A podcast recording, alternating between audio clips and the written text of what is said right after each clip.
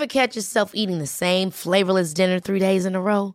Dreaming of something better? Well, HelloFresh is your guilt-free dream come true, baby. It's me, Kiki Palmer. Let's wake up those taste buds with hot, juicy pecan-crusted chicken or garlic butter shrimp scampi. Mm. Hello Fresh.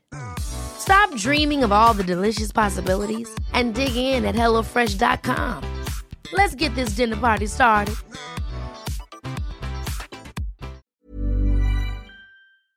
Se van acercando las vacaciones y si tienes un bebé en casa, seguro que te preocupa cómo organizar sus comidas durante los viajes, los días de playa o las salidas a la montaña. Una opción cómoda y muy socorrida son los potitos de Nutriben, porque saben cuánto te preocupa dar a tu bebé tarritos nutritivos y con todas las garantías. Los potitos se preparan aquí en España con los mejores ingredientes, como frutas, verduras, carnes o pescados, y solo emplean aceite de oliva virgen extra. Esos ingredientes tal cual se trituran, cocinan y se envasan al vacío para su correcta conservación. Y ya sabes que igual de importantes son los ingredientes que lleva un alimento como los que no lleva. Los potitos de Nutriben son tarritos que no contienen sal, azúcares añadidos, almidón, colorantes, conservantes, gluten o aceite de palma. Recuerda que los únicos potitos son de Nutriben. Gracias a Nutriben y a su marca Potitos por apoyar los buenos contenidos en este podcast.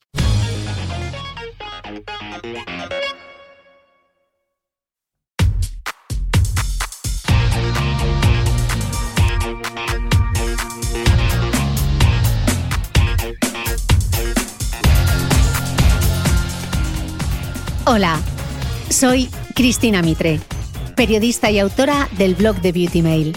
Bienvenido a este nuevo episodio de mi podcast, un espacio semanal en el que entrevisto a grandes expertos de la salud y el bienestar para que aprendamos juntos a vivir mejor.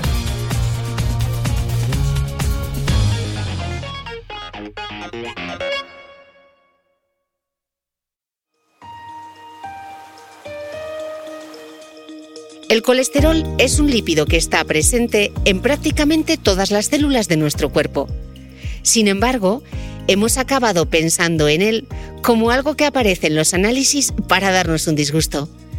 Hoy, con Borja Bandera, médico especialista en endocrinología y nutrición y un gran divulgador en estos contenidos, vamos a hablar de todo lo que rodea al colesterol. Y en este episodio os lo adelanto ya. Vamos a comprobar cuánta creencia errónea tenemos en estos asuntos. Para empezar, porque culpamos a la dieta, porque así nos lo han metido en la cabeza, cuando el problema suele venir más por otras razones que vamos a ver hoy. ¿De dónde sale el colesterol? ¿Por qué hay que personalizar siempre los valores recomendables? ¿Qué riesgos tienen esas famosas placas de colesterol que se depositan en las arterias? ¿Podemos saber ya si tenemos esas placas? ¿Hay que comer sin grasas? ¿Sirven para algo esos yogures que anuncian tanto?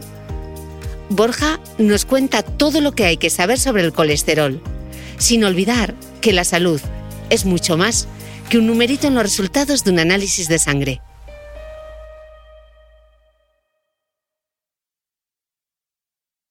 Borja Bandera, Bienvenido al podcast. Hola Cristina, un placer. ¿Cuánto tiempo? ¿Cómo estás? Pues cuánto tiempo desde la tercera temporada que viniste a contárnoslo todo eh, sobre la diabetes y ahora te vengo aquí con otro temazo de los míos que es el colesterol. Así que encantada de que un endocrino nos lo explique con todo el detalle que tú explicas siempre las cosas. Sí, ya era hora de volver. Pues bueno, un tema muy importante que afecta a muchísimas personas y del que seguro sacamos conclusiones muy interesantes. Mm. Pues vamos a empezar por lo básico de lo básico definiendo qué es el colesterol y para qué lo necesita el cuerpo. Vale, bueno, el colesterol es un lípido, una grasa que eh, está presente en prácticamente todas las células de nuestro organismo, ¿no? Deriva de una molécula que tiene un nombre muy largo y muy feo, que se llama ciclopentano peridrofernantreno. Espera, que te lo repito. no, no es para, no es para memorizarla. Eh. Eh, pero es básicamente la base estructural de, los llamados esteroides, ¿no? Y el, y el colesterol, pues, es uno de ellos.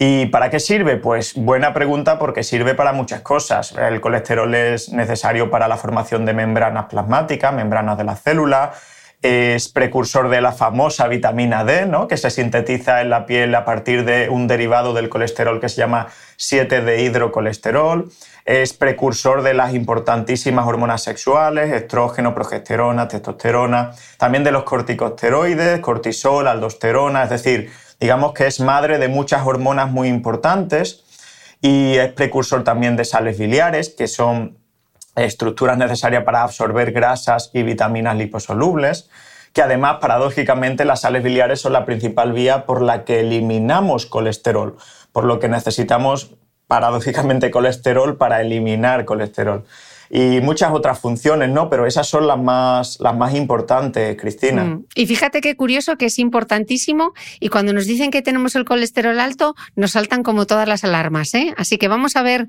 eh, todo este lío que tenemos alrededor del, colesterol. Eh, ¿Lo fabricamos nosotros mismos, Borja, o lo conseguimos a través de, de los alimentos? ¿Podemos explicar? Porque cuando uno se pone a bucear en el colesterol le aparece que hay fuentes endógenas y exógenas del colesterol. ¿Esto qué es? Muy buena pregunta. Eh, creo que eso es, la base para entender este tema. Y la respuesta es que ambos. Existe una ingesta exógena de colesterol, es decir, tomamos colesterol mediante los alimentos, pero también existe una muy importante producción endógena de colesterol. Eh, fundamentalmente en el hígado, también un poquito en el intestino, pero fundamentalmente en el hígado. Eh, un dato muy importante es que aproximadamente entre el 70 y 80% del colesterol lo producimos nosotros, lo produce nuestro cuerpo. Y como explicaremos después más en profundidad, la ingesta dietética, que es lo que asusta o, de lo que se preocupa la, inmensa mayoría que tiene problemas con el colesterol, tiene poca influencia realmente en los niveles plasmáticos de colesterol. Es algo que, bueno, eh, cada vez tenemos más claro y eh, de lo que cada vez se escribe más, ¿no? ¿Y qué es lo que sí tiene mucha influencia en los niveles de colesterol? Pues temas como el sobrepeso, la obesidad, eh, la resistencia a la insulina, el sedentarismo. Podríamos decir, eh, simplificando mucho, tener un metabolismo un poco estropeado, ¿no? Es lo que más influencia tiene sobre los niveles de, colesterol. Hmm. Entonces, respondiéndote al tema de explicar un poco qué son esas fuentes endógenas y exógenas de colesterol. A ver, hay que entender que nuestro cuerpo equilibra, podríamos decir, la producción de colesterol endógena en respuesta a factores como las concentraciones de colesterol que tenemos en plasma o la ingesta dietética de colesterol. De manera que cuanta mayor disponibilidad de colesterol tienen nuestras células, menos sintetizan porque menos necesitan y viceversa, ¿no? Eh, cuanto pues, menor disponibilidad de colesterol eh, vean las células que tienen, más producen. Y esto es un mecanismo que tiene mucho sentido, un mecanismo evolutivamente conservado que nos permite mantener unas cantidades suficientes, pero no excesivas, de colesterol en las células que recordemos que es una molécula completamente esencial, es decir, sin colesterol nos morimos, por lo tanto tiene sentido que nuestra biología haya eh, establecido estas vías o estos mecanismos para que siempre haya más en el ambiente o haya menos, eh, tengamos unas concentraciones suficientes de, colesterol, ¿no? Entendido. Eh, sabemos que hay varios tipos de colesterol porque siempre nos han dicho, ¿qué significa esto, por ejemplo, del colesterol bueno y el colesterol malo? ¿Qué función tiene cada uno? Y, si, el, si es tan esencial, ¿por qué tenemos colesterol malo? Claro. Sí, también buena pregunta y además, bueno, podríamos decir que es una simplificación, ¿no? Al final simplificamos las cosas para entenderlas. Lo que tenemos que saber es que el colesterol como tal no es el problema, ¿vale? Eh, eh, el colesterol no se transporta de forma aislada en la sangre, se transporta mediante lipoproteínas, que son proteínas eh, y unidas a lípidos, ¿no? grasas y proteínas, formando unas moléculas mayores en tamaño que el colesterol que se llaman lipoproteínas. Entonces hay que saber que existen lipoproteínas diferentes y hay algunas que aumentan el riesgo cardiovascular y otras que no aumentan el riesgo cardiovascular o incluso pueden ser protectoras.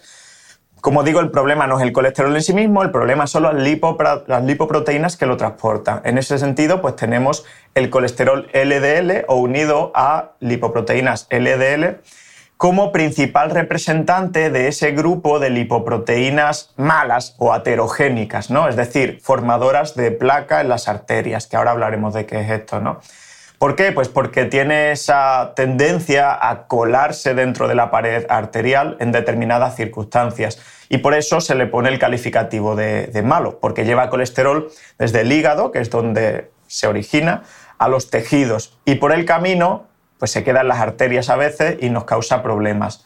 Sin embargo, el bueno, ¿no? el colesterol HDL, eh, que no es más que otro tipo de lipoproteína con otra densidad, de alta densidad, por eso se llama HDL, ¿no?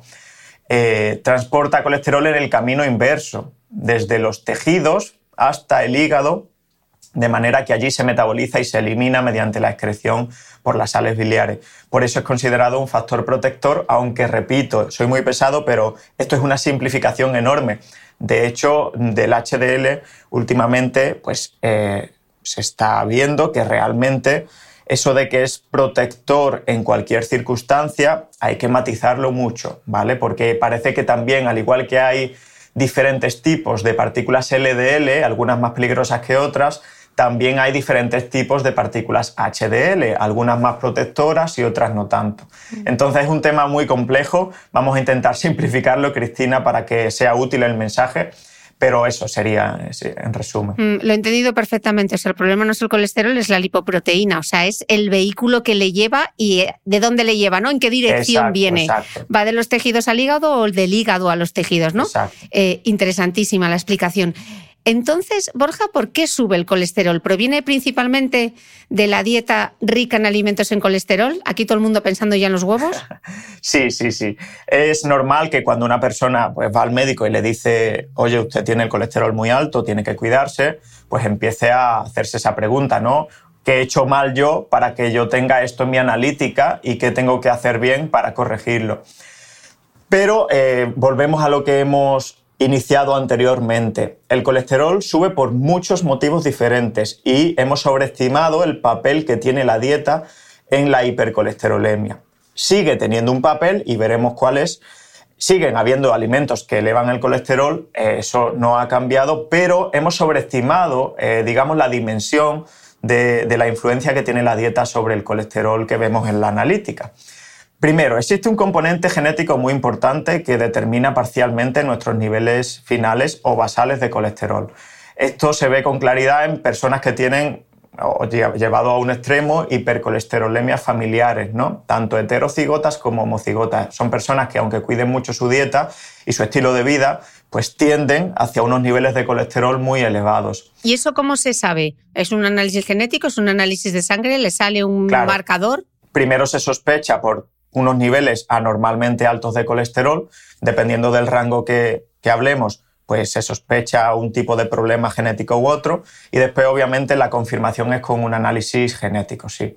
Y en cuanto al tema de la genética y el colesterol, o mejor, más ampliamente, el riesgo cardiovascular, empezamos a utilizar biomarcadores y a medirlos en sangre que, digamos, nos estima nuestro riesgo genético individual cardiovascular. Uno de ellos es la lipoproteína A, que se está pues, ya estudiando mucho, pues se está utilizando, mejor dicho, mucho en, ambientes clínicos eh, ya más diarios, ¿no? y no tanto de investigación como hace años.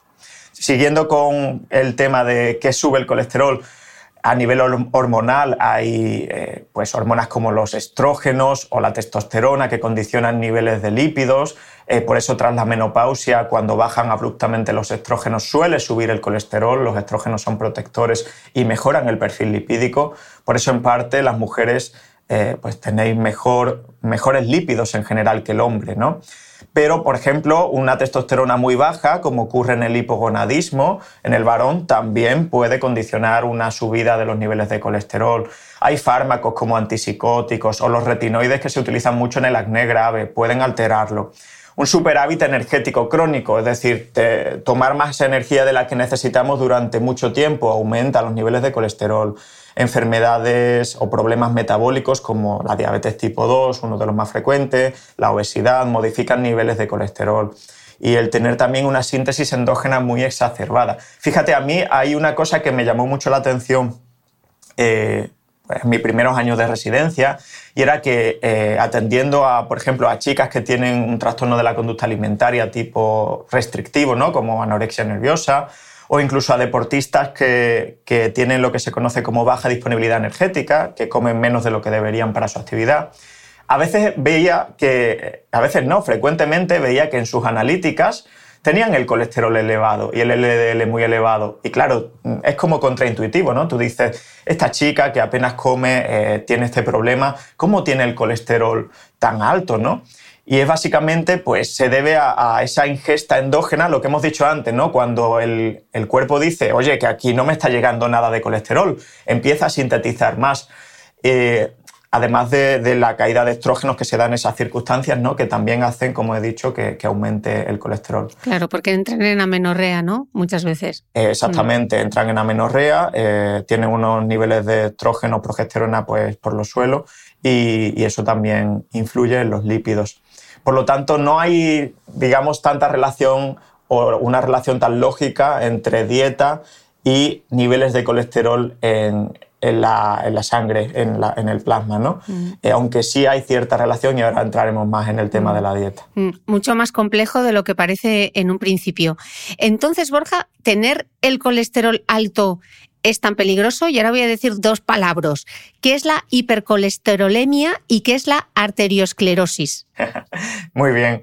Eh, sí, bueno, hipercolesterolemia vamos a ir dividiendo, ¿no? Hiper es mucho o elevado, colesterol es colesterol y emia hace referencia, es un sufijo que hace referencia a en la sangre. Por lo tanto, mucho colesterol en la sangre, básicamente. Y arteriosclerosis, básicamente, pues es un acúmulo de, placa de ateroma o placa de grasa en las arterias. Básicamente, tener grasa dentro de la pared arterial. Resumiéndolo al máximo, Cristina, eh, ¿el colesterol alto es peligroso? El resumen máximo sería así. ¿Vale? El colesterol LDL y otras partículas aterogénicas, porque el LDL no es la única lipoproteína aterogénica, esto hay que saberlo. Cuando está en niveles suprafisiológicos, es decir, más elevados de lo que debería, tiende a meterse dentro de la pared de las arterias y tiende a formar lo que se conoce, pues lo que hemos dicho, ¿no? Placa de ateroma. Esta placa con el paso de los años se va engrosando, se va engrosando, no hace ruido, no nos duele, no nos molesta, se va engrosando y llega el momento en el que por diversas circunstancias la placa se rompe. La placa se rompe y nuestro cuerpo reacciona a esa ruptura de la placa como reaccionaría a una lesión en la piel o en cualquier otra parte del cuerpo. Forma un coágulo, forma un trombo intravascular en este caso, porque recordemos que lo que se ha roto es la pared interna del vaso. Imagínate una tubería de PVC, pues lo que se rompe es la, pared interna de esa tubería, ¿no? que da con el lumen, da con la parte interior de, de ese tubo de PVC, y eso genera un coágulo dentro del vaso, un trombo dentro del vaso, y se tapa el vaso, ¿vale? Y ya no pasa sangre por ese vaso o pasa menos sangre de la que debería pasar Claro, si ese vaso se encuentra en alguna de las arterias coronarias del corazón, que son las que llevan sangre al músculo cardíaco, al músculo, al corazón, pues entonces se producirá el famoso infarto de miocardio, ¿no? que mata a muchos miles de personas cada año en nuestro país y a millones en el mundo. Y si se producen las arterias que irrigan, que llevan sangre al cerebro, pues se puede producir un ictus isquémico, o si se produce en las arterias de la pierna, se puede producir una isquemia arterial periférica que condicione, por ejemplo, una amputación de, una pierna o de parte ¿no? del miembro inferior. Eh, por ejemplo, entonces, en resumen, ¿es peligroso el LDL elevado? Sí. ¿Hay que matizar muchísimas cosas? Sí. ¿Es el LDL lo único que nos debe preocupar? No. Y ahora lo vamos a matizar todo en este pedazo de podcast que estamos grabando. Entonces, tú dices que en este caso la hipercolesterolemia, esa cantidad de, colesterol que está dentro de la sangre y la arteriosclerosis, decías que son silenciosas, ¿no? ¿Cuándo dan síntomas entonces? ¿Cómo lo podemos saber? Pues sí, esto hay que tenerlo bien claro. En general no dan síntomas, son problemas que denominamos los médicos subclínicos, ¿vale? Eh, y eso es algo que lo hace todavía más peligroso, porque tenemos la mala costumbre de solo hacer caso a aquello que nos duele o aquello que nos molesta en el día a día, ¿no? en lo cotidiano. Por lo tanto, si no nos dan síntomas, pues como que no lo vemos y como que no está. Peligro, eso es un error.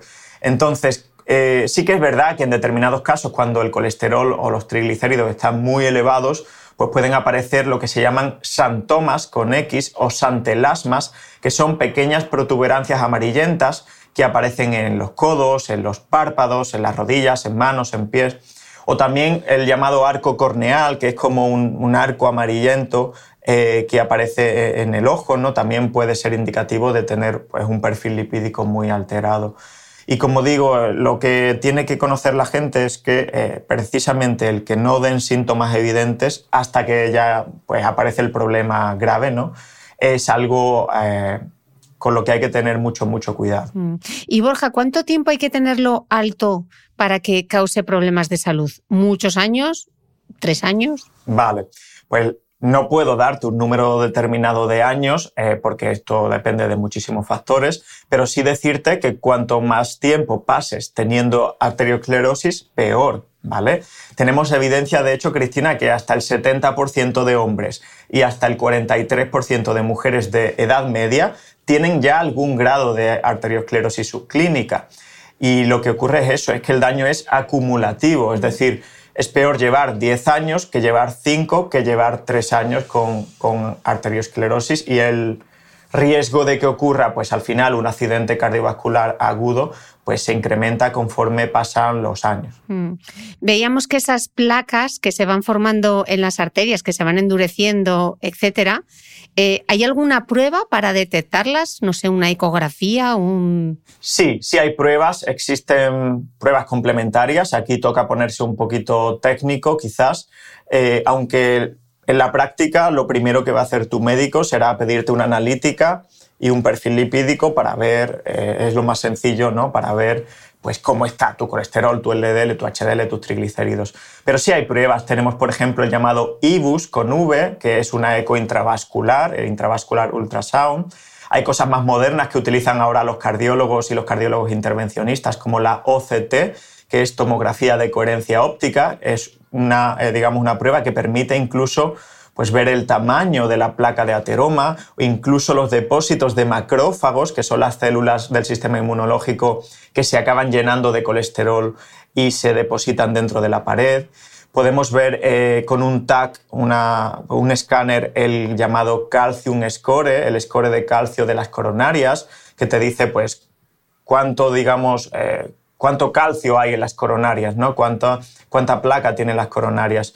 Podemos también, obviamente, semiológicamente, es decir, mediante la exploración física, pues valorar la presencia de pulsos arteriales, de si hay un buen pulso o no en las diferentes arterias, valorar el índice tobillo-brazo, que nos da una idea de cómo de sanas o cómo de enfermas pueden estar las arterias, por ejemplo, eh, de miembros inferiores. Eh, podemos hacer en la carótida un ecodoppler, que es una de las pruebas más utilizadas para valorar pues si hay acúmulo de placa o no lo hay. En fin, hay, como digo, mm. muchas pruebas un poco técnicas, pero, pero sí hay forma de valorar la, arteriosclerosis, mm. claro que sí. Y Borja, esas placas de ateroma que se van formando eh, dentro de las arterias y que se van acumulando, eh, ¿se pueden revertir o ya no desaparecen nunca? También una pregunta que inquieta a mucha gente y aquí sí hay buenas noticias Existe evidencia de que la, arteriosclerosis sí se puede revertir parcialmente con cambios intensivos en el estilo de vida, aunque bien es cierto que eliminarla al 100% es algo muy difícil, por no decir imposible. ¿no?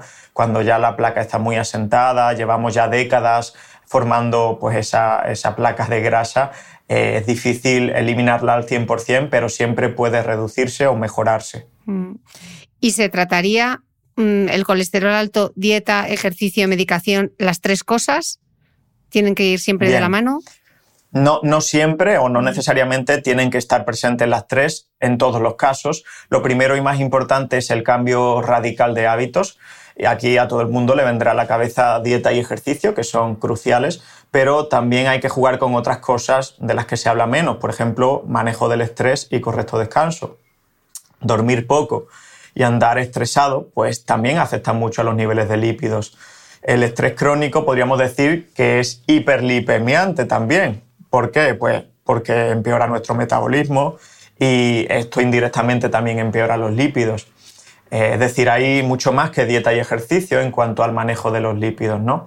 Y más diría yo que tiene que ver con estilo de vida, de vida global que con solo dieta o con solo ejercicio, que son importantísimos. Mm. Eh, no obstante, pues desgraciadamente muchísimas personas no consiguen sus objetivos de control lipídico solo con cambio de hábitos, ya sean porque no logran cambiar de hábitos por el motivo que sea, o porque con dichos cambios no es suficiente. Y en este caso, la farmacología o incluso ciertos suplementos sí tienen un papel interesante e importante. Hmm, luego lo veremos en detalle. Te quería preguntar, antes de empezar ya a tope con la dieta, eh, ¿qué relación tiene el colesterol con el alcohol y con el tabaco? Muy bien. Pues a ver, ambos son hiperlipemiantes, es decir, ambos elevan eh, o empeoran el perfil lipídico. Hay que saber que el tabaco además daña muchísimo, muchísimo, probablemente de los elementos que más dañan el árbol cardiovascular, por no decir el que más, daña muchísimo los vasos sanguíneos de muchas otras formas eh, que tienen que ver más con las diferentes sustancias que, inhalamos ¿no? cuando fumamos. Y el alcohol, por su parte, además eleva mucho los triglicéridos. Eh, los triglicéridos altos, en pues buena parte de la población, se debe también al consumo de alcohol. Y cuando hay un consumo de alcohol muy alto, lo eleva mucho, bastante. Mm, aunque te iba a preguntar más adelante por el tema de los triglicéridos, ¿qué son? Porque cuando nos salen un análisis yo creo que tampoco tenemos claro qué son los triglicéridos. Sí.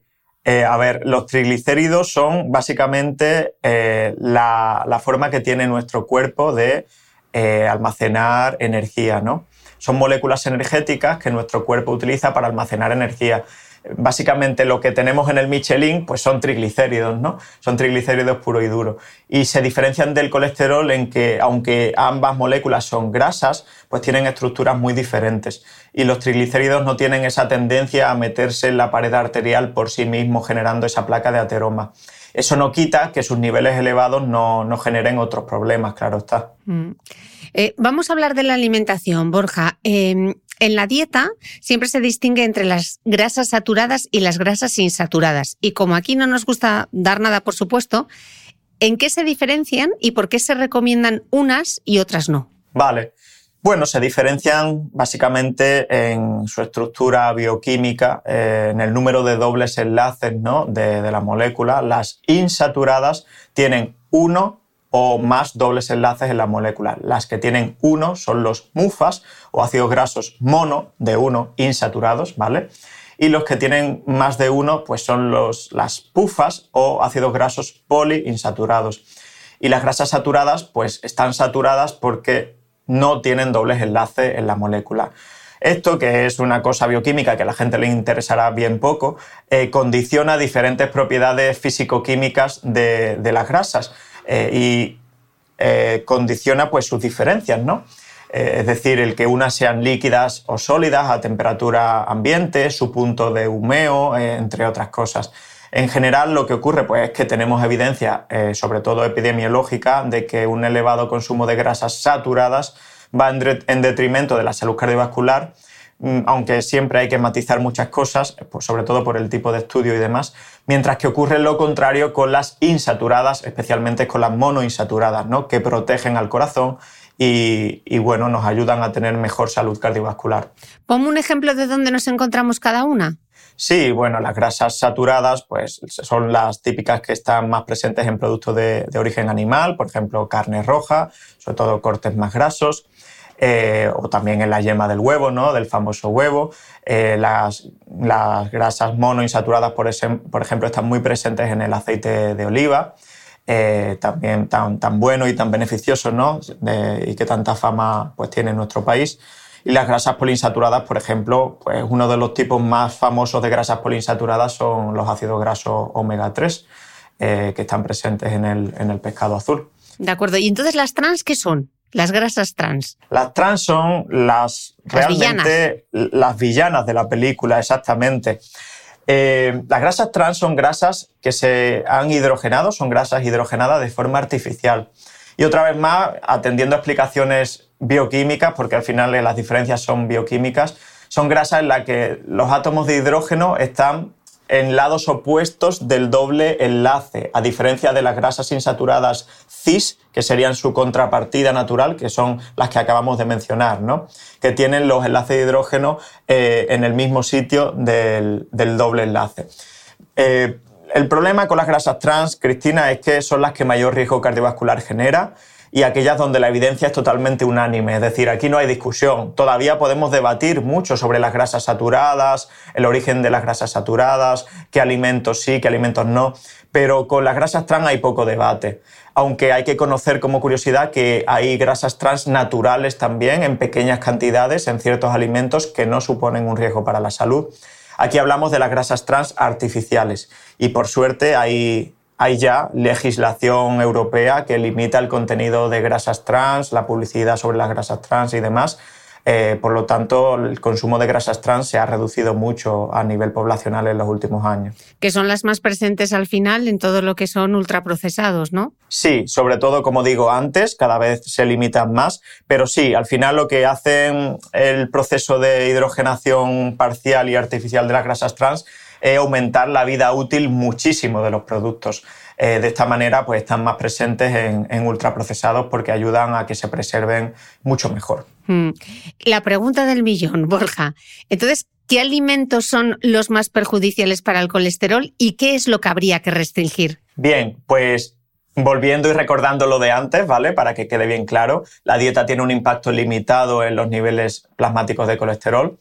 Dicho esto, eh, que además me gustaría eh, puntualizar que ese impacto limitado es variable de persona a persona, es decir, parece que hay personas que absorben más colesterol de la dieta que otras, hay personas que responden más a alimentos como los que vamos a mencionar que otras. Esto se ve sobre todo, Cristina, perdona el inciso, pero se ve sobre todo en las dietas cetogénicas, ¿no? Las dietas cetogénicas son dietas muy altas en grasa, muy, muy altas en grasa, y lo que vemos es que hay personas que por el motivo que sea hacen una dieta cetogénica un mes y el colesterol se le pone en 300 y hay otras personas que hacen durante meses o, años dietas cetogénicas o muy cercanas a dietas cetogénicas y no se le eleva el colesterol. Por lo tanto, sí que hay una susceptibilidad individual en cuanto al rol o la influencia de la dieta en los niveles de colesterol. Dicho esto, tu pregunta, ¿qué alimentos tienen más colesterol y habría que en principio limitar o restringir parcialmente si tenemos un problema de colesterol. Pues las carnes rojas, especialmente cortes muy grasos, la carne procesada por supuesto, eh, quesos grasos también, la mantequilla, los ultraprocesados en general, aunque esto es una generalización, porque, a ver, ultraprocesado es un término que engloba muchísimos productos. Por ejemplo, la proteína de suero es un ultraprocesado que no eleva el LDL, no eleva nada el colesterol. Entonces nos equivocamos metiéndolos a todos en el mismo saco, pero como norma general es un mensaje útil, ¿vale? En general, pues todos los productos prefritos, eh, ultraprocesados y demás eh, elevan el colesterol LDL. Y una cosa muy interesante, el café sin filtrar eleva mucho el LDL el café sin filtrar eleva mucho el LDL. Hay un paper reciente que habla sobre esto precisamente. ¿El café sin filtrar? Eh, sí, el café de cafetería frecuentemente, eh, que no lleva ningún tipo de filtro, eh, eleva mm, por diferentes sustancias que contiene el LDL, el colesterol. O sea, como de máquina, no utilizando la típico café, es que estoy pensando en mí misma ahora, no utilizando la típica cafetera americana que usa un filtro, eso es a lo que nos refiero, o una manga, ¿no? Exacto, exacto, exacto. Sí, sí, sí, sí. Eso me llamó mucho la atención y, y, hay evidencia de ello, sí, es interesante. No hemos mencionado, bueno, hemos mencionado antes los huevos, pero vamos a tranquilizar a todo el mundo con el huevo. No he mencionado el huevo porque sería la yema del huevo en todo caso, ¿no? La clara del huevo, pues no tiene ningún problema. La yema del huevo aunque repito, no, no, quiero que la gente se lleve el mensaje de que toda la lista de alimentos que he hecho son malos y no hay que tomarlos. Eh, ¿Por qué? Pues porque no es así. habría que tener aquí el camino del sentido común. ¿no? Obviamente, si tienes el colesterol LDL en 190, no tiene sentido uh, de que te tomes 5 huevos al día y, y 100 gramos de queso curado. ¿no? Eh, sentido común y lógica aquí. Mm. Y como he dicho antes, pues eso, que, la influencia en los niveles plasmáticos de la dieta es limitada. Mm.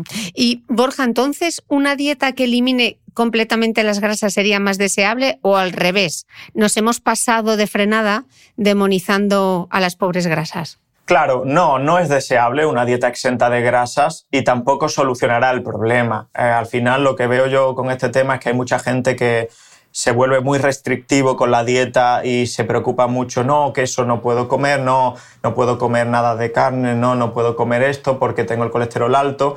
Y al final es una situación en la que pues como hemos dicho, eh, el hacer eso tampoco va a solucionar el problema. ¿no? En general, ¿Qué dieta se recomienda para el colesterol? Una dieta saludable. Una dieta saludable es lo indicado para la hipercolesterolemia, que no debe ser diferente a, una dieta para la hipertensión arterial o una dieta para mantener un porcentaje de grasa adecuado.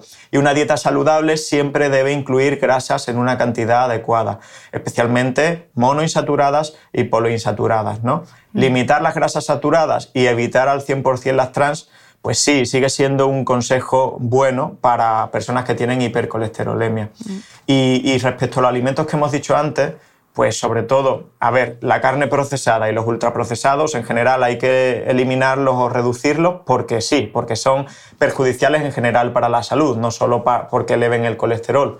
Y el resto de alimentos que no son perjudiciales per se, el huevo, pues mantequilla o incluso pues en personas que, que coman carne, algo de carne, eh, pues habrá que limitarlos con sentido común, eh, pero no tajantemente porque, como digo, el eliminarlos al 100% mm, tampoco va a solucionar el problema de, la hipercolesterolemia en la mayoría de personas mm. por sí solo. Borja, no hemos mencionado a los lácteos. Eh, ¿Los lácteos habría que tomarlos desnatados? ¿Los niños también? Eh, ¿Yogur entero mejor, por ejemplo? ¿Leche entera? También buena pregunta. Pues a ver, eh, no hay una respuesta unánime, pero yo, salvo casos muy extremos de hipercolesterolemias muy brutas, que también las hay por desgracia, no recomiendo lácteos desnatados en todas las situaciones. De hecho, los lácteos desnatados no se relacionan con mejores índices de salud que los enteros, ni siquiera con, en pérdida de grasa, ¿no? que sería algo como muy lógico. Eh, no tiene grasa, tiene menos calorías y pierde más grasa. No es así, no, ocurre esto, porque al final la pérdida de grasa no es, un, no es un concepto únicamente matemático de calorías que entran y salen. ¿no? Parecen que los lácteos enteros generan mayor saciedad, que tienen ácidos grasos muy interesantes, eh, incluso que pueden tener cierto impacto positivo sobre la microbiota eh, y que en general pues, no empeoran la, la salud. Dicho esto, como, he dicho, siempre atender al contexto de cada uno y habrá hiperlipidemias donde sí habrá que recomendar semidesnatados o, o desnatados. Planning for your next trip? Elevate your travel style with Quince. Quince has all the jet-setting essentials you'll want for your next getaway, like European linen, premium luggage options, buttery soft Italian leather bags, and so much more and it's all priced at 50 to 80% less than similar brands. Plus, Quince only works with factories that use safe and ethical manufacturing practices. Pack your bags with high-quality essentials you'll be wearing for vacations to come with Quince. Go to quince.com slash trip for free shipping and 365-day returns. Mom deserves the best, and there's no better place to shop for Mother's Day than Whole Foods Market. They're your destination for unbeatable savings, from premium gifts to show-stopping flowers and irresistible desserts. Start by saving 33% with Prime on all body care and candles. Then get a 15-stem bunch of tulips for just $9.99 each with Prime. Round out Mom's menu with festive rosé, irresistible berry chantilly cake, and more special treats. Come celebrate Mother's Day at Whole Foods Market. ¿Sabías que los bebés son capaces de autorregularse y comer lo que necesitan? Hasta el primer año, la leche ha de ser su alimento principal, bien sea lactancia materna o artificial, y poco a poco podrán ir probando diferentes texturas y alimentos. Ahora, con buena temperatura, a todos nos gusta salir más de casa, y en verano pasamos mucho tiempo fuera, en la playa, la montaña o recorriendo el mundo. Si tienes un bebé que ya ha empezado con la alimentación complementaria, para esos momentos puedes contar con los diferentes tarritos que ofrece Potitos. Hay recetas para bebés desde 4 y 6 meses y solo llevan ingredientes como frutas, verduras, carnes o pescados que se trituran y se envasan tal cual. Los potitos de Nutriben son tarritos seguros, fáciles de conservar y transportar, ya que no necesitan refrigeración, tan solo mantenerse en un lugar fresco. Se calientan en microondas o al baño María, sin conservantes ni azúcares añadidos. Gracias a Nutriben y a su marca Potitos por ser nuestro mecenas del mes.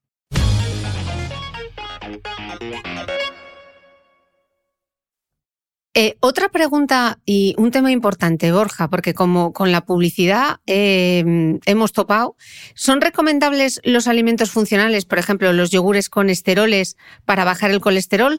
¿Puede tomarlos cualquier persona o deberíamos consultar con nuestro médico? A ver, son, podríamos decir, eh, una opción interesante.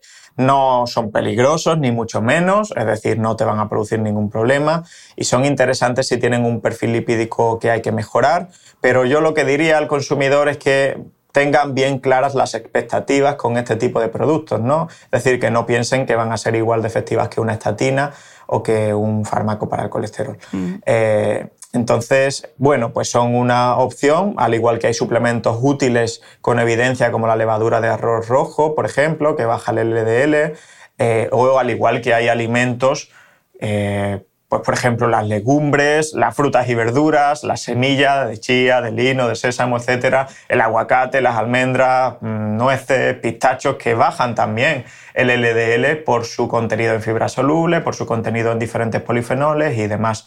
Es decir, sí hay alimentos eh, interesantes y, y, sí hay pues, cosas que se pueden hacer mediante la dieta para mejorar el, perfil lipídico. También no hemos hablado de ciertas especias o alimentos con mm. compuestos funcionales como ajo, canela, té verde, la cúrcuma y pimienta negra, por ejemplo. Todos ellos tienen cierto papel hipolipemiante. Que ayudarían a controlar el colesterol. Sí, mm. ayudarían. Ayudarían siempre en menor eh, potencia que, fármacos para el colesterol, pero eh, bienvenida sea su ayuda. Mm. Vale, y hemos visto el poder un poco limitado que tiene la dieta a la hora del control del colesterol. Veamos entonces qué rol juega el ejercicio, ¿no?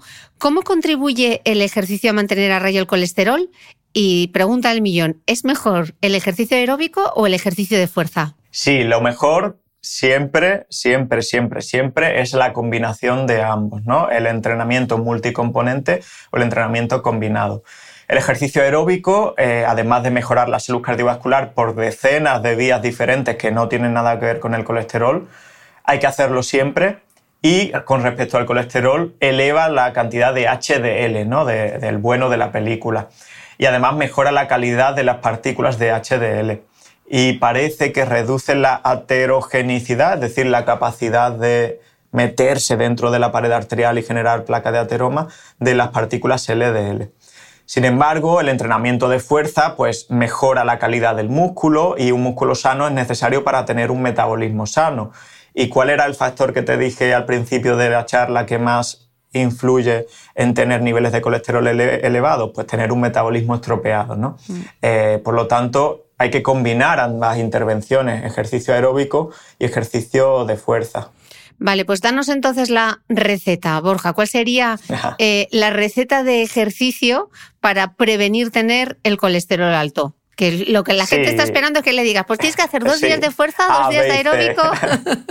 A, B y C, pues eh, aquí, Cristina, no hay una recomendación específica de ejercicio para el colesterol, porque si no debería haber recomendaciones de ejercicio para 1500 cosas, ¿no? Hipertensión arterial, para tal. Ojalá las hubiese. Ojalá las hubiese, pero.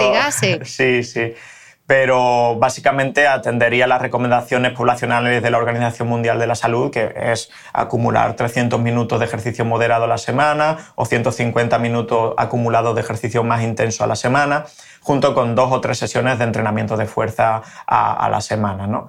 Pero el mensaje es ese, mete entrenamiento de los dos tipos, aeróbico y de fuerza. Mm. Eh, tenemos que hablar de los fármacos, porque hemos hablado eh, anteriormente de las estatinas, pero no lo hemos contado en detalle. ¿Qué fármacos son los que se utilizan para bajar el colesterol? Eh, ¿Son efectivos si no se corrige esa dieta o si no se hace ese ejercicio? Sí. A ver, tenemos fundamentalmente tenemos más, pero los grupos que se utilizan, los grupos farmacológicos son estatinas, ecetimib e inhibidores de PCSK9 son fármacos efectivos, si no, no se hubieran, eh, digamos, comercializado y son efectivos porque actúan sobre la síntesis y metabolismo del, colesterol. ¿Y bajan el colesterol? Sí, lo bajan. Y lo bajan normalmente hasta donde queremos bajarlo. ¿Tienen problemas? Sí, tienen problemas, ahora los veremos. Y por supuesto, como tú bien dices, pues son más efectivos si la dieta y el ejercicio se llevan a cabo y menos efectivos si, si, por, si estamos tomándonos el fármaco por un lado y haciendo las cosas mal por el otro, ¿no? Mm. Esto te lo han preguntado fijo en consulta. Si me sale el colesterol alto, sí o sí me tengo que tomar las estatinas. O sea, no hay tu tía. Eh, no, depende. Hay tu tía, hay tu tía. Normalmente depende de eh, bueno, factores de riesgo cardiovascular previo, eh, la edad del paciente, el nivel de colesterol del que estemos hablando, si es la primera vez, la primera noticia de, esa hipercolesterolemia o ya llevamos meses o años con la hipercolesterolemia, depende de muchos factores, pero normalmente siempre que se puede se empieza con eh, cambios del estilo de vida y cuando no llegan, cuando los cambios del estilo de vida no, no llegan a conseguir objetivos, entonces ya pues metemos el factor farmacología. Así deberían ser las cosas, Cristina. A veces, a veces no. A veces, pues, mm, tienes el colesterol alto, estatina. Y yo no estoy de acuerdo en eso. No estoy de acuerdo en eso porque al final eh, estamos hablando de un problema que tiene origen en nuestro estilo de vida. ¿Que es difícil cambiar el estilo de vida? Obviamente, es muy difícil. ¿Que probablemente o posiblemente gente no lo consiga? Pues puede ser, pero hay que darle la oportunidad de, de cambiar pues el estilo de vida primero antes de poner el fármaco, salvo casos muy graves donde sí que hay que utilizar la farmacología de primeras. Vale, y esto es eh, personalizar mucho, pero en caso de que hubiese un paciente eh, que su colesterol alto es fruto de esa carga genética de la que hablábamos antes, sí o sí se tendría que tomar las estatinas o habría que mirar en concreto cuál es su riesgo cardiovascular, porque una cosa... Claro, aquí, como has dicho, es personalizar, es algo muy concreto pero en la mayoría de las situaciones, una hipercolesterolemia heterocigota u homo, eh, heterocigota en la mayoría de las situaciones y homocigota prácticamente siempre, deberá tomar farmacología, sí. ¿Por qué? Pues porque es muy difícil realmente en ese caso, cuando hay un condicionante genético claro y establecido y diagnosticado, el bajar el colesterol hasta cifras seguras solo con dieta, ejercicio y cambios del estilo de vida. Mm. De acuerdo. Eh, ¿Cuáles serían entonces los efectos secundarios de, las medicinas contra el colesterol alto? Bien, pues las estatinas, que son las más utilizadas, pueden producir elevación de las transaminasas hepáticas frecuentemente, pueden producir mialgias, dolores musculares, cansancio inespecífico. En algún perfil de paciente parece que pueden incrementar un poquito el riesgo de diabetes tipo 2 y muy raramente causar algo que se conoce como rhabdomiólisis, ¿no? Eh, eso es algo, un efecto secundario muy raro. Después los fibratos que también se utilizan tanto para el colesterol como los triglicéridos, fundamentalmente triglicéridos, pueden producir malestar digestivo sobre todo, eh, también aumentar la incidencia de cálculos biliares. Y bueno, después hay fármacos más novedosos y más caros como los inhibidores de la proteína PCSK9 que, que pueden producir alergias y reacciones en el sitio de inyección y unos fármacos que se utilizaban antes y que ya han quedado un poco en desuso, que son los quelantes de sales biliares, lo que hace es que no se absorba el colesterol en el sistema digestivo eh, y producen diarrea, diarrea, malestar digestivo, menor absorción de vitaminas liposolubles. Mm. Te quería preguntar, porque hemos hablado antes de, esos alimentos que sí ayudan, que son beneficiosos a la hora de controlar el colesterol, y me preguntaba, por ejemplo, suplementarse con omega 3 ayuda. He leído también sobre la levadura roja. Sí. ¿Qué sabemos? Sí, sí, son dos eh, suplementos clásicos que se, que se dan, eh, se utilizan en, hipercolesterolemia. el omega 3 ayuda, pero sobre todo ayuda con los triglicéridos. También disminuye el colesterol en menor cuantía, pero sobre todo los triglicéridos. Y la levadura de arroz rojo, eh, a mí es un suplemento que sí me gusta porque se queda, digamos, a mitad de camino entre otros suplementos menos efectivos y las estatinas. La levadura de arroz rojo tiene un compuesto que se llama monacolina K y este es un compuesto que estructuralmente es muy similar a una estatina, que es, la lovastatina. Y, y, tiene efectividad, obviamente no tanta como las estatinas más potentes, pero tiene efectividad y además tiene menos efectos secundarios que, las estatinas. No es la panacea ni mucho menos, pero es bueno, una opción más, una opción más que está ahí.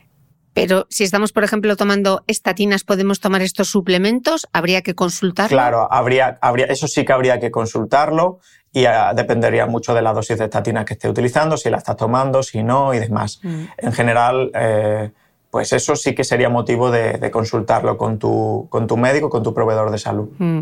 Eh, Borja, tengo un apartado específico para entender unos análisis del colesterol, porque yo, he visto los míos y he tenido que esperar a que el médico me diga si está bien o está mal, porque no los entiendo. Así que como, como paciente, a ver si me lo puedes explicar. Vamos a intentar entenderlos. Entonces, ¿cuál es el nivel de colesterol total recomendable? Vale, a ver, varias cosas. te lo digo, ¿eh? la mayoría de laboratorios indican que por debajo de 200 miligramos de cilitro. Dicho esto, lo que quiero que la gente sepa es que no hay que mirar el colesterol total para saber tu riesgo cardiovascular, ¿vale? Piensa que el colesterol, como hemos explicado antes, incluye el colesterol total incluye un factor protector, que es el HDL, y un factor de riesgo, que es el LDL, por lo que más colesterol total no en todos los casos es necesariamente peor. Por lo tanto, mensaje claro, el colesterol total no es un buen predictor de riesgo cardiovascular. Pero el LDL sí ya va empezando a ser un mejor predictor de riesgo cardiovascular. No el único, hay otros marcadores, además más novedosos y que se están utilizando mucho, pero es el más conocido, el más estudiado y sí que tiene relación lineal con el riesgo cardiovascular. Vale, luego te voy a preguntar por ellos, pero siguiendo con el colesterol total, eh, ¿es igual para todo el mundo o varía en función de la edad, otro tipo de factores? Claro, como no, como no digamos, como no hay que mirar el colesterol total para saber el riesgo cardiovascular, en general la recomendación es por debajo de 200 miligramos de cilitro. Lo que sí hay que mirar es eh, los niveles de, colesterol LDL y de otros parámetros que, ahora, ahora miraremos. Vale. ¿Y influyen algo, por ejemplo, me voy a ir a hacer los análisis y en los días previos pues ha sido la comida de Navidad o lo que sea? ¿Es o no relevante? O sea, tenemos que tener cuidado con la dieta antes de ir y hay que prepararse de alguna manera para hacernos los análisis o no? Sí, sí, esto eh, a lo mejor es un poco complejo, pero sí. Eh, eh, hay que realizar estas analíticas siguiendo una serie de recomendaciones y pautas estandarizadas, ¿vale? Por ejemplo, cosas que no se suelen conocer. Hacer la flebotomía, es decir, que te saquen sangre en posición sentado, en posición de, de sedestación y no tumbado boca arriba, porque eso puede alterar los niveles de lípido. Eh, evitar hacerlo tras un proceso inflamatorio agudo, es decir, si has tenido una gripe o has tenido una gastroenteritis, también eso puede alterar los niveles de, lípido. Pueden descender el colesterol total y el HDL y aumentar los triglicéridos. Sorprendentemente, Cristina, esto le, le, sorprenderá a mucha gente, para el colesterol como tal no hace falta hacer un ayuno protocolizado de 8 horas, ya que los resultados varían bastante poco lo cual no quiere decir que no haya que hacerlo para otras determinaciones analíticas, ¿no? Es más, digo más, los lípidos, hacer los lípidos sin ayunas puede incluso predecir mejor el riesgo cardiovascular porque reflejan mejor el estado postprandial, ¿no? el estado después de comer real del paciente eh, y el riesgo que tiene el riesgo cardiovascular del paciente. Mm. Entonces dirás, ¿por qué eh, se hace la gente la analítica en ayunas? ¿no? Pues tiene también su explicación. Eh, lo que sí cambia significativamente tras la ingesta son los triglicéridos. Cuando tú comes, los triglicéridos se elevan y se elevan bastante. ¿Qué ocurre? Pues que el LDL no se suele medir directamente. Se puede medir, pero no se suele medir directamente. Lo que se hace es que se estima y se estima mediante una fórmula. Una fórmula que se llama ecuación de Friedewald, ¿vale? Esta fórmula utiliza en sus componentes los triglicéridos. Y de esta manera, cuando tenemos los triglicéridos muy altos, se ve afectada la, medición de colesterol. Por lo tanto, tenemos tres opciones. Hacer siempre en ayunas la determinación, que es lo más práctico, para no ver esa interferencia con los niveles de triglicéridos después de comer. Utilizar otra fórmula que no tenga estas interferencias. Hay una que se llama fórmula de Martin Hopkins, o utilizar otra cosa que, se llama, en vez del colesterol LDL, utilizar el colesterol no HDL, que incluye otras lipoproteínas aterogénicas además del HDL y que además es muy fácil de medir porque es colesterol total menos el colesterol HDL, que el HDL sí se mide directamente, no se estima, ¿vale? Conclusión, en la práctica se suele hacer en ayunas porque no nos medimos primero el colesterol de forma aislada, sino conjuntamente con otras cosas como la glucosa, que sí hay que hacerla sí o sí en ayunas. Hmm. Decías antes, ¿no? Que a las mujeres se nos suele elevar el colesterol eh, también a partir de la menopausia porque perdemos ese eh, factor de protección que nos dan los estrógenos a nivel cardiovascular. Entonces, ¿a qué edad deberíamos empezar a chequear el colesterol? Si hay diferencias entre sexos y con qué periodicidad deberíamos hacerlo. Vale, pues eh, a ver, el concepto claro es Cuanto más factores de riesgo cardiovascular tengas, más importante es conocer tu perfil lipídico cuanto antes. Si fumas o no fumas, si tienes antecedentes en la familia de infarto, eh, si tienes antecedentes tú, eh, si tienes diabetes o no tienes, si eres hipertenso. Cuanto más vayas sumando, más importante es conocer tu perfil lipídico cuanto antes. En personas sanas, deportistas, sin factores de riesgo, ¿qué nos dicen las guías? Pues las guías en principio son, yo pienso, bastante conservadoras en este punto y, hablan de hacer una evaluación oportunista de riesgo cardiovascular a partir de los 40 años en hombres y a partir de los 50 en mujeres, cuando no hay factor de riesgo conocido, ¿vale? Pero en, en lo personal yo no esperaría tanto, es decir, si queremos ser proactivos en nuestra salud, creo que tenemos que ir más allá del mínimo imprescindible y casi siempre hay biomarcadores que optimizar y más aún si hablamos del perfil lipídico. Entonces, eh, si el colesterol alto es un factor de riesgo silente que se puede corregir, pues yo no esperaría hacerme una analítica con 40 años. En todo caso, esto es algo que, aunque venga así recogido en la literatura, eh, no, en la práctica casi todo el mundo se ha hecho una analítica antes por otros motivos, ya sea analítica de la empresa, o ya sea hemos tenido un problema de salud vario, o ya sea un chequeo pues, que, se hace por otro motivo. Hmm. Y conocemos, eh, la mayoría conoce nuestros niveles de colesterol y, y LDL. ¿no? Eh, Borja, justo decías que siempre hay marcadores que optimizar. Entonces, muchas veces cuando vemos el colesterol total nos dicen deseable, límite alto, alto. Y es muy típico oír a la gente decir eso de me sale el colesterol en el límite. ¿Esto qué significa?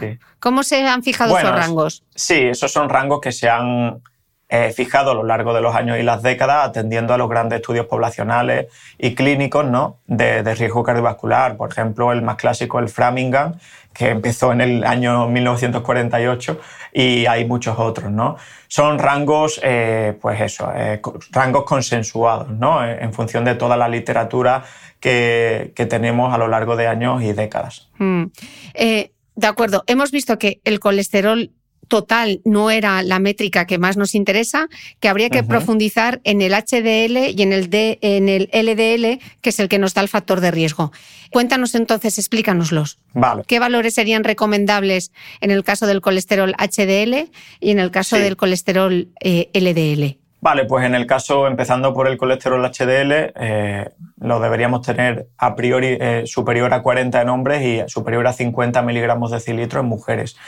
Eh, fíjate que no hay límite superior, aquí solo hay límite inferior. Es decir, no podemos tener un HDL muy alto, solo podemos tener un HDL bajo, ¿no? Y como decía, pues el colesterol HDL ha sido el que tradicionalmente ha tenido buena prensa, se ha considerado como factor protector por su capacidad para movilizar colesterol y ayudar a, eliminarlo. Eh, sin embargo, pues como digo, hay polémica todavía respecto a este tema y parece que no solo eh, parece sobre todo, y lo que sí sabemos, y hay bastante consenso, es que tener el HDL bajo es malo, ¿vale? Y, que tener el HDL bajo, pues es un factor de riesgo en sí mismo. Entonces, no hay que obcecarse tanto en tener el HDL por las nubes como en no tenerlo bajo. Es decir, no tenerlo por debajo de 40 en hombres o por debajo de 50 en, en, mujeres. Vale, recordemos que era la lipoproteína que llevaba el colesterol de los tejidos al hígado. Al hígado, ¿no? Y a partir del hígado es cuando lo excretábamos, ¿no? Eso lo, ha aprendido bien. Sí, sí, sí. sí Gallifante. Vale, entonces, el LDL, que es el que nos da el factor de riesgo, esta lipoproteína, ¿qué tenemos que mirar? Sí, aquí sí, en cuanto al LDL, ya se empieza a complejizar un poco la cosa.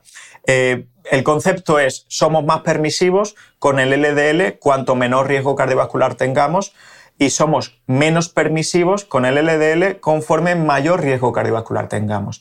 Una persona que ha tenido ya un infarto o que tiene múltiples antecedentes familiares de infarto o que tiene diabetes tipo 2 o que tiene hipertensión, tiene que tener un LDL mucho más bajo que una persona que no tiene ningún tipo de factor de riesgo. Entonces, en personas sin patología cardiovascular ni nada, sanos, típico chica o chico deportista de 26 años que va al gimnasio y todo bien, Eh, en general, el límite es 116. Habría que tenerlo pues, por debajo de 116 miligramos de cilitro. Eh, depende de dónde leas, puede ser un poquito más permisivo o, menos, pero en general, pues menos de 116, menos de 130, ¿vale? Cuando tenemos ya un riesgo cardiovascular leve a moderado, mm, ya empezamos a ser más restrictivos y ponemos el límite en 100, por debajo de 100, ¿vale? Cuando tenemos un riesgo alto cardiovascular, es decir, ojo que tengo diabetes o tengo hipertensión, o tengo obesidad, eh, hay que bajarlo de 70 o es el objetivo.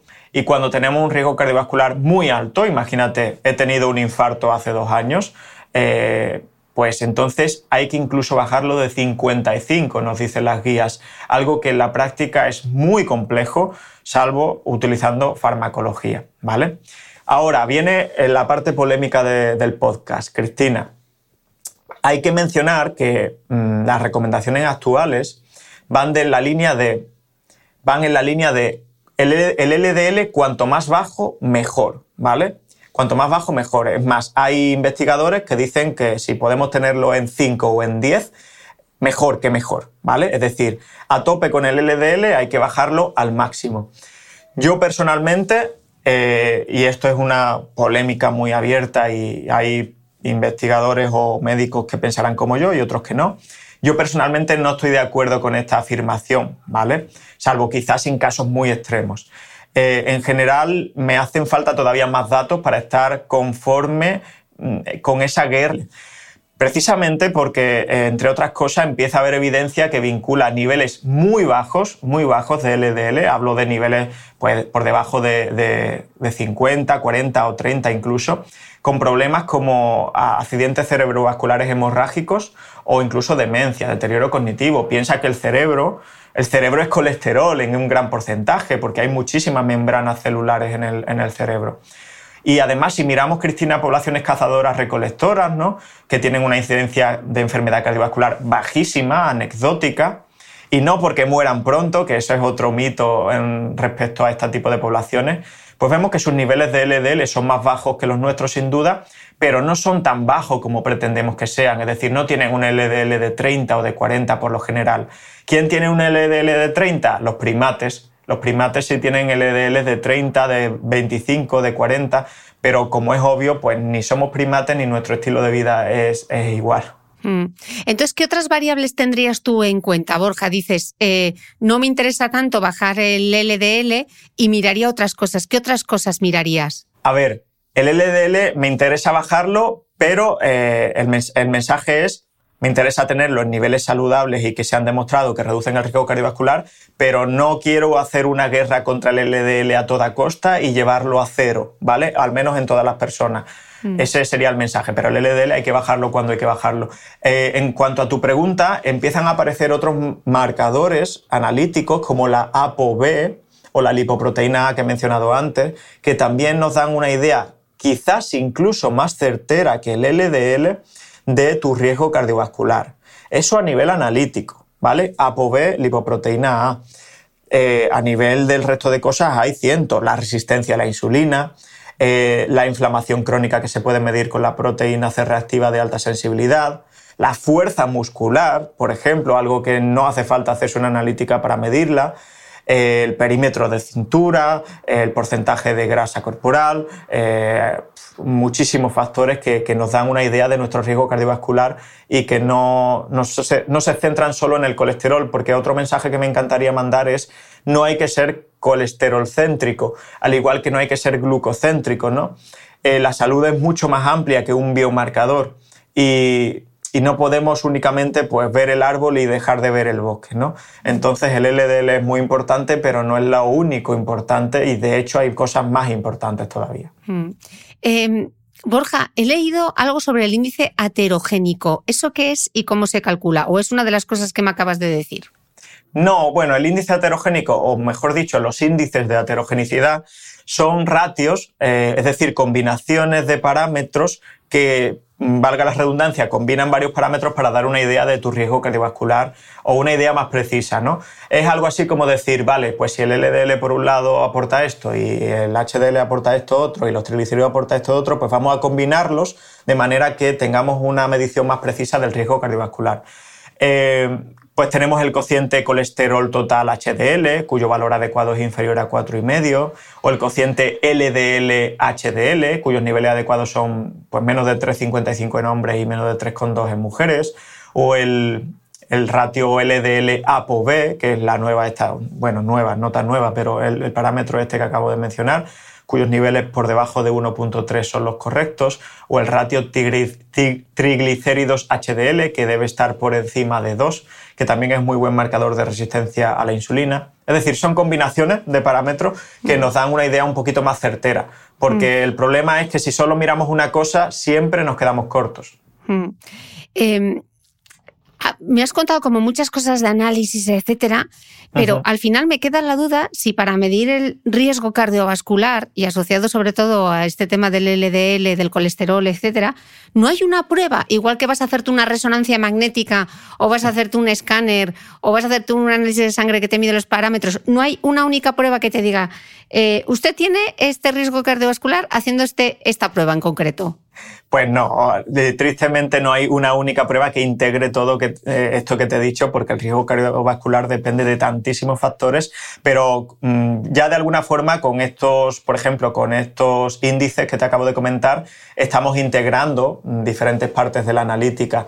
Eh, pero no hay una única intervención que te pueda decir, Cristina, tu riesgo de tener un infarto es hay modelos predictivos que te dicen, Cristina, ojo, que tu riesgo cardiovascular es alto y tienes el riesgo de, tener un infarto de, X a 10 años. Esos son modelos predictivos. Pero al final lo que hacen pues, no es más que una interpretación de todos estos factores que estamos comentando aquí. Por eso es un tema complejo, Cristina, porque hay que mirar muchas cosas e interpretarlas, que es lo más difícil.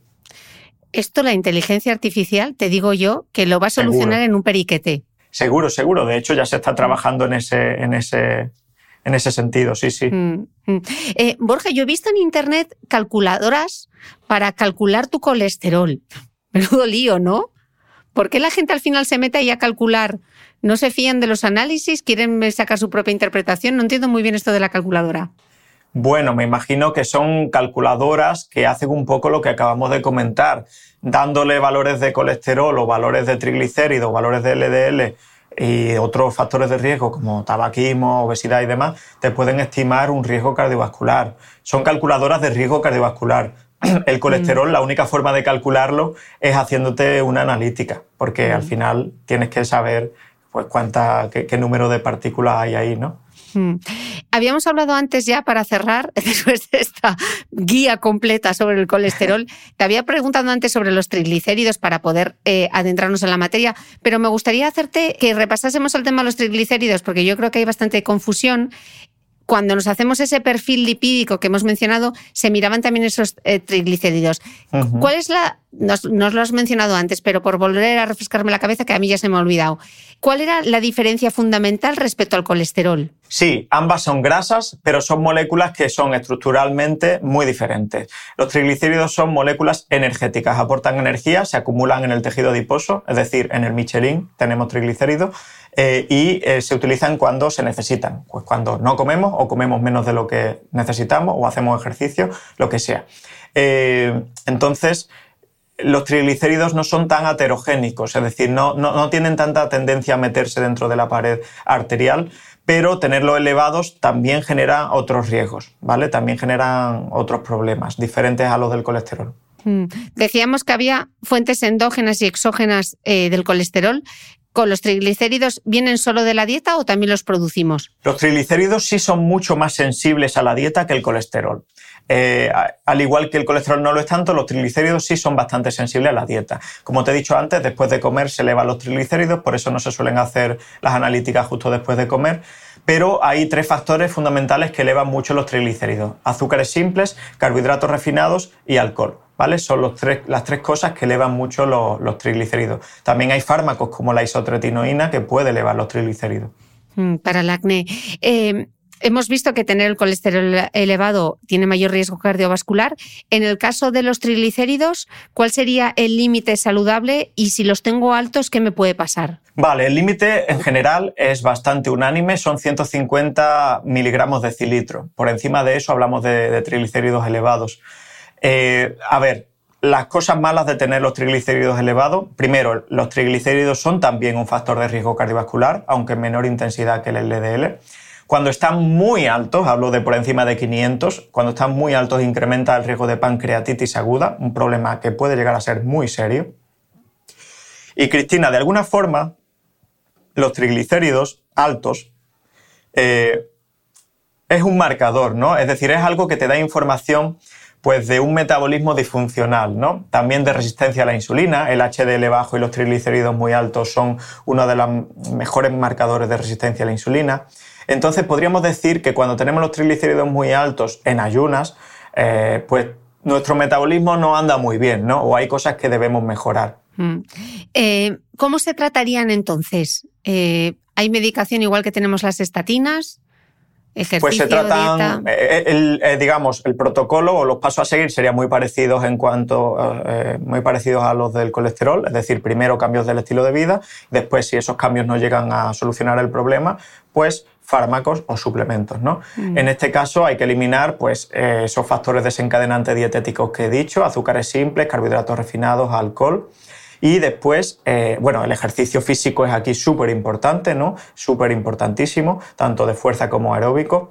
Y después, eh, bajar eh, con medicación los triglicéridos. Pues sí, existen fármacos como los fibratos, los ácidos grasos omega 3 aquí, que, que también se pueden tomar como fármaco, no como suplemento, ¿vale? Hay un fármaco que es el Omacor, que no deja de ser ácido graso omega 3 y se da como tratamiento para la hipertrigliceridemia. Y las, estatinas pueden también bajar un poquito los triglicéridos, aunque no se prescriben con... Si solo tienes los triglicéridos elevados, no te van a prescribir una estatina. Te van a prescribir un fibrato o ácidos grasos omega 3. Mm, de acuerdo. Y después hay, Cristina, nutracéuticos, los que quieras. Fibra soluble, eh, que está presente en avena, legumbre, fruta, el té verde o las catequinas del té verde, el aceite de oliva virgen extra, virgen extra nueces, semillas y demás, también pueden bajar triglicéridos un poquito. Mm. Eh, Borja, a menudo repaso le hemos pegado al colesterol. Sí que me gustaría aprovechar que despidieses tú este podcast con un mensaje a modo de resumen, el, mensaje de Borja Bandera, que nos tiene que quedar a todos claro con el colesterol. bueno, bueno, un resumen de más de una hora. Eh, a ver, yo sí que me gustaría recalcar el mensaje que dije antes. Eh, no hay que ser colesterol céntrico cuando vas al médico y te dan la mala noticia de que tienes pues mal el colesterol o tienes mal la tensión o tienes mal X, la mente no se fija solo en eso y parece que ahora todo tu esfuerzo vital tiene que centrarse solo en solucionar un problema que es el colesterol. Y la salud va muchísimo más allá del colesterol. Depende de tu descanso nocturno, de tus ritmos circadianos, depende de tus niveles de estrés, depende de tus niveles de fuerza, depende de tus relaciones sociales, depende de mil y un factor. Por lo tanto, no, me gusta ser eh, o digamos poner todos los huevos en, la cesta del colesterol. El colesterol es algo que como hemos visto, hemos visto es muy importante y hay que atender sin duda, pero la salud siempre va mucho más allá de mirar un solo factor. Ese sería el mensaje, el mensaje que creo más importante de la charla. Pues Borja, con este mensaje nos quedamos. Millones de gracias por acompañarnos hoy. Además, con un libro recién publicado que estoy deseando leer. Em, recuérdanos a todos cómo se titula. El título es Que los hábitos sean tu medicina. Uy, me encanta. Y es una compilación de todo lo que he podido aprender, Cristina, en estos últimos pues, años, tanto en mi profesión como en mi segunda profesión, que es la divulgación, podríamos decir eh, para bueno, ayudar a la gente a optimizar su salud y así prevenir la enfermedad que es el, trabajo que, que, intento hacer en mi día a día. Pues muchísimas gracias, Borja, por compartirlo con nosotros y te espero en la próxima temporada. No podemos esperar otras dos temporadas para que vuelvas. Muchísimas gracias. Repetiremos pronto. Gracias, Cristina. Un fuerte abrazo.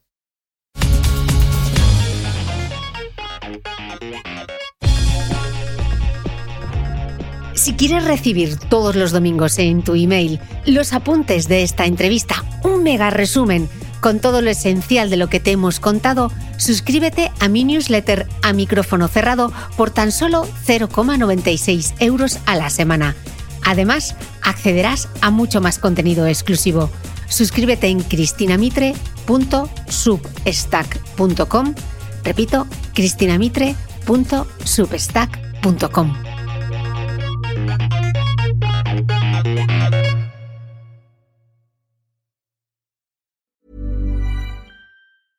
Ever catch yourself eating the same flavorless dinner three days in a row?